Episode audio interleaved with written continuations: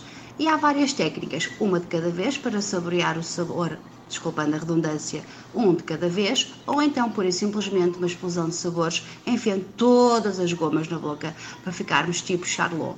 Um bom dia e boas gomas. Tão Eu bom. avisei, eu avisei, é profissional. É- é Ah, verdade.